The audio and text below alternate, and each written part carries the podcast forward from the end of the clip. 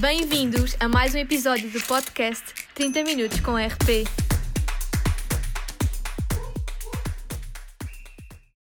Olá, eu sou a Rita. E eu sou a Lara. E sejam bem-vindos a mais um episódio de 30 Minutos com RP, um podcast criado com o objetivo de assinalar a comemoração dos 30 anos da licenciatura em Relações Públicas e Comunicação Empresarial da ESCS. Fiquem connosco, porque hoje estamos à conversa com o João Duarte. Boa tarde, João. Em primeiro lugar, queremos agradecer por ter aceito o nosso convite e disponibilizado um pouco do seu tempo para nos falar sobre o seu percurso profissional e as experiências que foi somando na área das RP. O João foi o único português nomeado como uma das 20 estrelas em ascensão 2020 pela PR Vogue, sendo o único português na lista e dos poucos formados em comunicação. Um orgulho para todos nós que temos alguma ligação à licenciatura em RPCE e um grande reconhecimento recebido neste ano, em que então se assinala o 30 aniversário do curso. Atualmente, é responsável pelo Departamento de Comunicação Global da Business Line da Enel, dedicado a infraestruturas e redes elétricas. No entanto, ao longo dos últimos anos, teve experiências distintas, todas elas na área das RP e comunicação, como, por exemplo, assistente de Relações Públicas na Agência para a Competitividade e Inovação, associada ao IAPMEI, Executive Officer na Global Alliance, Head of Brand Strategy and Activation and Deputy Director no Grupo Enel, grande empresa elétrica italiana. Eh, nós queremos então começar por perguntar como surgiu a oportunidade de trabalhar fora de Portugal. Olá Rita, antes de mais obrigado pela, pela, entrevista e parabéns a vocês pela iniciativa. Uh, acho ótima esta vossa maneira de celebrar os 30 anos do, do curso uh, e ao mesmo tempo que é uma coisa, um motivo de grande alegria, também nos faz, uh, pelo menos a nós que somos, digamos, quase pioneiros, lembrar quanto, é, digamos, o tempo já passou e, e, e, como a idade eh, vai passando. Mas é um prazer para mim estar aqui com vocês. Uh, eu acho que a primeira pergunta que tu me fazes é como é que surgiu esta hipótese de, de sair para, para fora de Portugal. Uh, eu acho que teve muito a ver também com o curso. No fundo, uh, durante o, o, período na ESCS, uh, nós tivemos a oportunidade de desenvolver relações com colegas, com estudantes, com outros professores e depois mais à frente no curso também, quando começámos a ser jovens investigadores e jovens profissionais, uh, tivemos a ocasião de participar em, em, em vários uh, eventos, uh, seminários, um, etc., que nos foram dando um bocadinho de, de rede, que eu acho que é um conceito muito importante, ou seja, usar o curso não só para aprender, como também para desenvolver uma rede de relações. E foi graças a essa rede de relações que, que, se foram abrindo ah, algumas portas e, eventualmente, no meu caso, eh, depois de uma experiência internacional a partir de Portugal, porque antes de sair de Portugal eu tive um, digamos, um trabalho com um foco internacional a partir de Lisboa. Né? Agora, para nós é muito normal o smart working e poder trabalhar a partir de qualquer parte do mundo. Na altura, Uh, era, era um, ainda um grande desafio, mas eu tive essa oportunidade de, de servir a, a, Global Alliance for Public Relations and Communication Management, ou seja, uh, o, o, órgão uh, que, que, faz um pouco a federação das associações de RP a nível internacional. e, portanto, eu tinha esse trabalho internacional a partir de Portugal e que também me deu um pouco esse, uh, consolidar da, da, rede e depois acabou por ser por, por aí, ou seja, uh, esta empresa, a Enel, estava à procura de, de, um responsável de comunicação interna e internacional uh, e, e, eu mandei o meu currículo e, e, depois acabei por ser selecionado. Ok, muito bem. Mas foi sempre algo que foi um objetivo que sempre quis concretizar? Sim, foi um objetivo, eh, aliás, até eh, a brincadeira ou a anedota por trás de, desta uh, oportunidade é que eu convenci a minha mulher na altura, dizendo que vamos para fora dois anos e vamos ter uma experiência, não era algo que toda a gente queria. Estávamos a, a passar também por uma, por uma crise em Portugal na altura, foi em 2008. Uh, hum. Para quem se lembra um pouco, eram os anos da, do princípio do, da parte mais dura da, da crise eh, as oportunidades de continuar a ter experiências internacionais em Portugal eram limitadas, porque resumiam-se um pouco às três ou quatro empresas multinacionais uh, que havia no, no, nosso país. Portanto, a grande questão aqui é que, uh, na altura, ter uma experiência internacional a partir de Portugal era algo muito um, difícil de alcançar. Hoje é, é, é muito mais fácil. Uh, mas, uhum. portanto, foi, foi essa a motivação para tentar uh, juntar ao, ao, percurso e, à, e ao, ao, perfil uh, que eu achava que, que, poderia desenvolver enquanto profissional. E, e, foi isso, foi um, um, uma hipótese inicial de ir por dois anos e que acabou por se estender e, e, já lá vão quase, enfim, 12 anos fora de Portugal. Continuando aqui um pouco no tema uh, do seu trabalho a nível internacional, sentiu muitos contrastes ao trabalhar lá fora? Eu acho que os contrastes uh, acabam por ser também devido a, a, ao teu percurso profissional, não é? Eu, eu, quando saí de Portugal, não tinha as mesmas funções nem as mesmas responsabilidades que tive uh, quando saí. Portanto, os contrastes normais vêm desse crescimento de, em termos de, de, das funções que se desempenham e da, também da dimensão das empresas ou das organizações em que se está inserido. Uh, no entanto, eu um, tive sempre ligado a, a funções internacionais, uh, portanto, o meu trabalho sempre foi, uh, digamos, a partir da sede da, da, da empresa multinacional trabalhar com, com a, a rede uh, das, uh, das várias empresas que fazem parte do grupo. E nesse sentido, sempre me senti muito bem e sempre pude constatar a importância da formação da ESCS, no sentido também da, da formação abrangente, multicultural, uma formação aberta à diversidade, um curso que, que te obriga enfim, é, é, entre aspas, porque é uma obrigação positiva, uh, a ler muito em inglês, uh, também porque a literatura que, que, está disponível e a mais avançada, digamos, não, não, não, se encontra em português. e, portanto, senti-me muito natural também porque já dos tempos da ESCS estávamos habituados a, a falar com os colegas das associações de estudantes espanhóis, franceses, ingleses, e, portanto, já havia um bocadinho esse padrão. Uh, e nesse sentido, uh, para mim, a ESC foi também um bom trampolim. Falando agora um pouco sobre o modelo de ensino de aprendizagem da licenciatura, que o João também conhece, uma vez que foi aluno e depois professor durante 14 anos no curso, que competências é que sente que são trabalhadas na licenciatura e que considera cruciais para a construção do caminho que percorreu até hoje?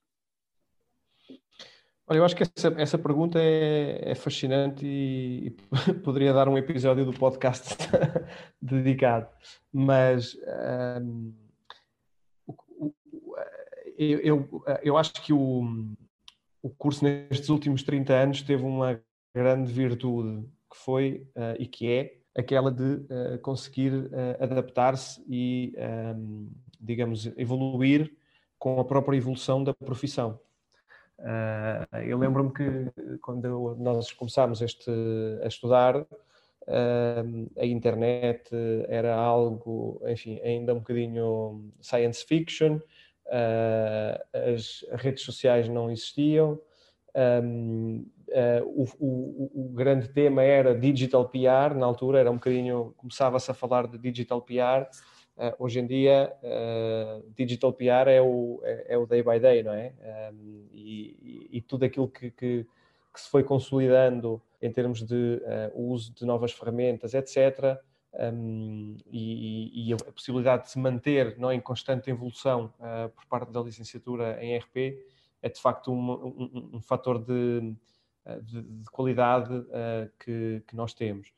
As, as competências, eu acho que continuam a ser as mesmas, ou seja, eh, o, nosso curso, até mesmo comparando com os outros cursos da, da ESCS, caracterizava-se por uh, ser aquele que mais um, ehm, obrigava, uh, entre aspas, um, os, os, estudantes a, pesquisar, a estudar, a, a fazer um percurso de comunicação que começa pelo, um, pelo estudo, Acho que muitas vezes hoje nós temos um bocadinho uh, esse problema em que se acha que comunicar é, é ter boas ideias criativas uh, e se esquece que a comunicação começa com a escuta, a comunicação começa com o estudo a comunicação começa com a investigação uh, e a comunicação começa com, digamos, o perceber qual é o estado das relações entre a organização e os seus públicos.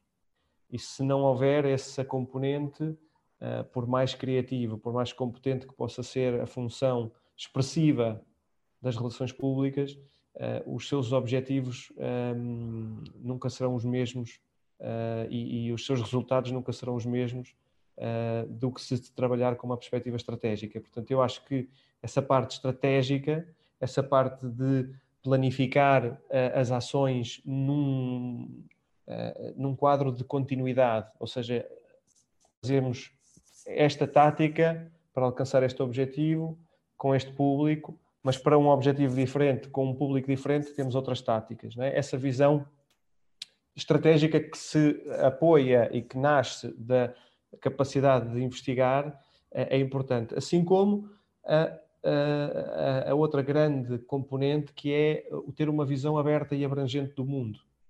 Uh, saber uh, história, saber uh, ciências políticas, saber de sociologia, saber de psicologia. eu acho que há poucos cursos que desenvolvam um, mix de competências tão interessante para afrontar o mundo complexo que nós temos hoje, como, como aquele em que, em que nós temos o privilégio de estar aqui a, a festejar os 30 anos. Um, e, e, eu penso que esse aspecto de ter uma, um, uma banda larga, uma abordagem uh, multidisciplinar e uma visão da comunicação que não se resume só à expressividade, eh, continuam a ser as grandes características do curso. Então, falando-nos agora um pouco sobre as competências que o curso nos oferece, e eu queria perguntar-lhe então o que recorda dos anos como docente na ESCS.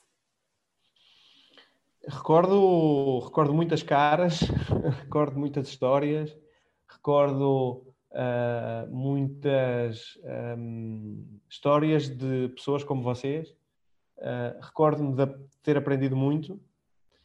Recordo-me de quanto uh, para mim foi importante uh, ser profissional ao mesmo tempo de ser professor. Recordo-me que fiquei um, tornei-me um melhor profissional porque era docente e, e, e, provavelmente se tive alguma qualidade como docente também foi porque tinha essa experiência como profissional e, portanto, recordo-me, no fundo, de, um, de uma experiência que liga para mim, uh, de modo indelével, uh, um, a nossa profissão à ideia de aprendizagem contínua. Ou seja, trabalhar em RP é, é, é ter um, um, uma grande motivação, ter uma obrigação uh, de, um, de, estar em constante atualização e em constante evolução do ponto de vista também académico. Devo confessar-vos que, uh, digamos, ao longo dos, dos anos, uh, a razão pela qual eu também deixei de, digamos, de conseguir uh, ter uma presença regular na, na docência, obviamente era também pela, pela minha ida para o estrangeiro, depois continuei a colaborar também no, nos vários cursos de, de mestrado, não, não, só na licenciatura e em pós-graduações. Ainda hoje continuo a colaborar com algumas universidades uh, como, como docente em pós-graduações, em mestrados, uh, e, e, isso continua para mim a ser um motivo de grande eh, satisfação, precisamente por isso que vos dizia antes, que para mim entrar numa sala de aulas, mais do que ensinar, é uma grande, grande ocasião para aprender. Uh, ainda hoje, a licenciatura nos desafia para, de forma complementar às atividades letivas, participar em diferentes iniciativas, tal como já referiu. Uh, pelo que percebemos, o João fundou em 2004, com mais sete colegas, a Associação Portuguesa de Estudantes de Relações Públicas e Comunicação. Como é que foi esta aventura, então? foi uma das tantas, foi uma das tantas aventuras. Uh, foi uma aventura isso, foi uma aventura participar na vida extracurricular da ESCS, como também na TUNA, fazer parte da Associação de Estudantes da ESCS, uh, depois participar na Associação de Antigos Alunos. Uh, a APERPEC foi um projeto que, digamos, que, que, que, unia um pouco a, a, necessidade que nós tínhamos de ter uma voz representativa um, uh, e, e, de dar um passo no sentido da institucionalização da profissão, é? Sempre foi uma, uma preocupação que nós tivemos durante o curso uh, de contribuir para o reconhecimento da função das, das relações públicas. Uh, trabalhámos na altura também durante os encontros do departamento que se faziam e que ainda, ainda penso que se continuam a fazer. Um, Houve uma altura que criámos até uma plataforma de diálogo entre as várias associações que existiam em Portugal para promover a, a, a regulamentação também da atividade de, do lobby, eh, para promover os códigos de ética. Uh, tínhamos, uh, como, como estudantes, mas também como ativistas a favor da, do reconhecimento das relações públicas, vários projetos uh, e os vários eventos que também fomos organizando, congressos, uh, encontros, seminários, uh, eram um bocadinho fruto dessa, dessa vontade. a Aperpec era, era isso, era, era um, uma maneira de promover os interesses dos estudantes, de tentar fazer algumas relações com, com o mercado de trabalho, de tentar também depois, num segundo momento, juntar os estudantes das outras universidades que formavam profissionais de comunicação e que poderiam ter, digamos, percursos profissionais na área das relações públicas. E, e recordo-a como uma grande aventura, muito interessante. Lembro-me de algumas uh, noitadas e de, de jantaradas e de, enfim, coisas que agora na condição atual que temos no mundo ainda nos parecem mais valiosas. Uh, um dos projetos internacionais dos quais a nossa licenciatura faz parte há mais de 10 anos é o Globcom. Sabemos que o João esteve na organização do primeiro simpósio que aconteceu em Portugal em 2007. Pode partilhar connosco como foi fazer parte desta equipa? Sim, uh, esse, um, havia, havia aí também uma, digamos, um, uma consequência dessas, dessas redes, dessas relações que, que se iam fazendo nos vários congressos um, havia, um, digamos, uma.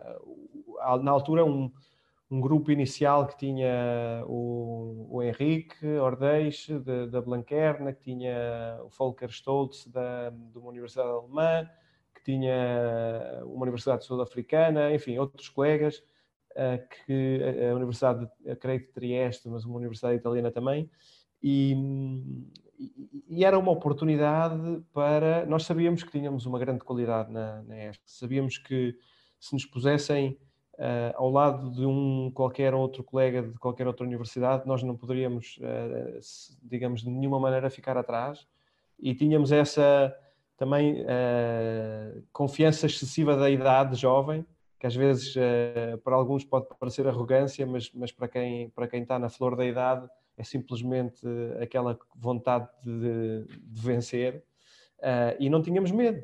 E, e, eu acho que era, eu acho que é isso que nós precisamos transmitir a quem nos está a ouvir hoje, é que apesar do mundo ser muito mais interligado, muito mais interconexo, apesar de tantas coisas já terem sido inventadas, ainda há muitas coisas para inventar, ainda há espaço para fazer a diferença e, sobretudo, há que ter uma causa, há que agarrar, abraçar uma causa. Nós queríamos, na altura, para nós era a causa era essa, era afirmar que as relações públicas eram importantes, afirmar que o nosso curso era, era dos melhores, afirmar que nós tínhamos qualidade uh, e afirmar que, uh, uh, digamos, não existia nas empresas só a função de, de publicidade ou que quem deveria fazer as relações públicas ou o departamento de relações públicas não era o, a rapariga ou o rapaz do croquete à porta da discoteca que era um bocadinho uma imagem que, que havia na altura. Então, uh, essas eram um bocadinho as nossas, uh, as nossas batalhas. Hoje eu acho que, uh, provavelmente, para quem está a ouvir, há, há, outras batalhas mais importantes para lutar. Há, o mundo está numa situação dramática. As, o, o, greenwashing é um, é um fator terrível. as fake news, a, a, desinformação são, digamos, pequenos cancros da sociedade que usam as ferramentas que nós usamos uh, para fazer, para alcançar fins que, que, que, contribuem para, para um mundo mais dividido e para um mundo onde uh, as pessoas se esquecem daquilo que é prioritário. E eu acho que hoje em dia, quem quiser abraçar batalhas, através, batalhas sociais, ambientais, o que quer que seja, através das ferramentas que o curso de RP põe à disposição, eu acho que hoje ainda mais do que no passado, existem muitas frentes onde se poder dedicar a fazer essa, essa batalha. Uma vez que tem acompanhado a evolução do curso, como já tem vindo a referir, como vê, como vê daqui a 30 anos? Estamos a festejar 30, agora daqui a mais 30. como é que eu vejo daqui a 30 anos? Uh, daqui a 30 anos estaremos em 2050. Uh, eh, o mundo em 2050 vai ser radicalmente diferente do mundo hoje. Provavelmente em 2050 uh, a espécie humana vai ser uma espécie multiplanetária, uh, ou seja, o planeta Terra não vai ser o único planeta onde nós uh, iremos poder viver. Daqui a 50 anos, provavelmente nós teremos soluções para muitos dos problemas que hoje nos afrontam, como as alterações climáticas, como poder viver num planeta sem consumir de maneira insustentável os recursos desse mesmo planeta. Uh, iremos viver provavelmente num mundo onde irá haver mais máquinas a fazer trabalho que hoje fazem pessoas. Iremos viver num, num, num mundo, quer dizer, provavelmente não num mundo, em mundos, não é? porque, como eu vos dizia, seremos uma espécie multiplanetária, portanto, iremos viver em mundos onde, uh, no entanto, uh, a espécie humana vai continuar a, a necessitar de ter relações onde um, ehm, os atores económicos, um, ehm, sejam empresas ou qualquer outra forma que, que poderá aparecer no futuro, uh, irão continuar a precisar de, de, governar essas mesmas relações. E provavelmente uh, a comunicação será algo completamente diferente. Se calhar não necessitaremos de mass media, viveremos num mundo onde se calhar não haverá ecrãs, onde todas as necessidades de interação poderão passar através de modalidades que nós hoje nem, nem sequer imaginamos. Uh, mas eu tenho a certeza que, uh, mesmo nesse cenário, uh, irá ser necessário manter, presidiar, governar, gerir essas mesmas relações. E, portanto, eu acho que daqui a 30 anos nós continuaremos a necessitar de pessoas que, que trabalhem para promover o entendimento, que trabalhem para um, aproximar, que trabalhem para um, pôr em comum, em lugar, uh, em vez de, uh, digamos, criar uh, espaços e criar barreiras. E, portanto, eu penso que, que, que nós seremos parte desse futuro.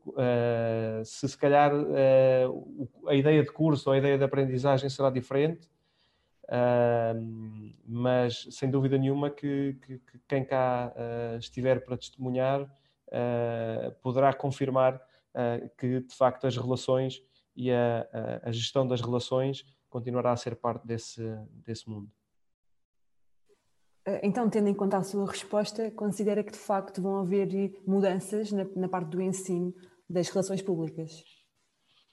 Ah, o ensino, sim, completamente diferente. Não é? Uh, aliás, eu acho que se vocês tivessem feito esta entrevista uh, há dois anos e, e, se a tivéssemos a ouvir agora, uh, iríamos ficar surpreendidos com o grau de mudanças que houve nos últimos uh, eh, 12 meses, não é? portanto, isto demonstra que se, se, nós conseguimos olhar para, para o ano de 2019 e para o ano de 2021 e ver tantas diferenças, Uh, se nos projetarmos eh, para 2050, necessariamente que, que isso vai ser ainda, ainda mais uh, verdade. Mas eu penso que, digamos, continuaremos a precisar de pessoas que façam aquilo que nós fazemos e continuaremos a precisar de as, de as formar e, portanto, continuaremos a precisar de instituições como a ESC. Então, já que estamos aqui no âmbito do futuro, Uh, no papel dos profissionais de RP, qual é que é a sua perspectiva para, então para o futuro? Bom, eu acho que nós uh, precisamos de, uh, digamos, de contextualizar isso um pouco na, com a própria evolução das organizações. ou seja, o papel dos RPs, historicamente, evoluiu com a própria evolução do mundo das, das organizações. Se uh, nos lembrarmos, de, digamos, uh, daquilo que aconteceu na, na, em épocas históricas no passado, a crise americana do final dos anos 20 do século passado, que foi, digamos, um motor para, para uma série de desenvolvimentos de, do conceito de empresa, da responsabilidade das empresas. Um, se virmos aquilo que está a acontecer hoje em, em termos de uh, expectativas uh, cada vez mais uh, fortes sobre o papel, mesmo dos investidores, não é? a questão de, de, quem dá os recursos às empresas para elas poderem viver, a pressão cada vez maior para as questões de, do respeito do planeta, da sustentabilidade. Uh, eu penso que uh, não há alternativa a, uma, a uma evolução, a um caminho que seja no sentido de ter maior responsabilidade também por parte dos profissionais nesse aspecto. Faço-vos um, um, pequeno exemplo. É? a indústria petrolífera, desde os anos 70, sabia que uh, a combustão de, uh, digamos, de combustíveis fósseis uh, provocava alterações climáticas. e esse aspecto foi negado durante muitas décadas.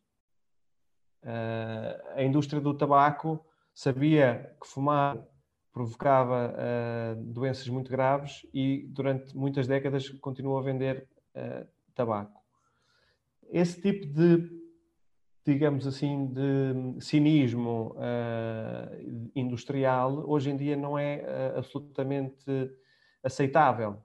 Uh, mesmo os, as pessoas que criticam as indústrias mais green, né, mesmo quem diz que os carros elétricos, por exemplo, são uma boa alternativa para o planeta porque não emitem CO2 e porque não emitem, um, digamos, poluentes como, os, como os, os carros a combustão, uh, uh, criticam depois a questão das baterias e, e, e dizem que ah, o processo de produção destes carros tem, tem muitas polémicas, etc. Ah, portanto, hoje em dia as indústrias, mesmo as indústrias mais positivas, entre aspas, são sujeitas a um escrutínio e a uma, um, digamos, uh, constante análise por parte dos investidores, por parte dos mídia, por parte dos governos, por parte dos clientes desses mesmos produtos que provavelmente não têm uh, paralelo com aquilo que acontecia no passado. Uh, portanto, esse, esse, sem dúvida é, é, é, um, digamos, um grande eixo de caracterização do, do futuro para nós, que é, uh, digamos, cada vez mais um, os princípios éticos e cada vez mais o termos a consciência de que quem, como nós, trabalha com um ativo tão importante das empresas como é a reputação, como é a marca, uh, os, os estándares éticos que deve adotar na, na, no seu trabalho são altíssimos, porque se nós uh, erramos, o valor em risco para as nossas organizações é altíssimo. E essa, uh, digamos, uma explicação mais simples para aquilo que eu tentava, digamos, contar-vos com, com os exemplos anteriores.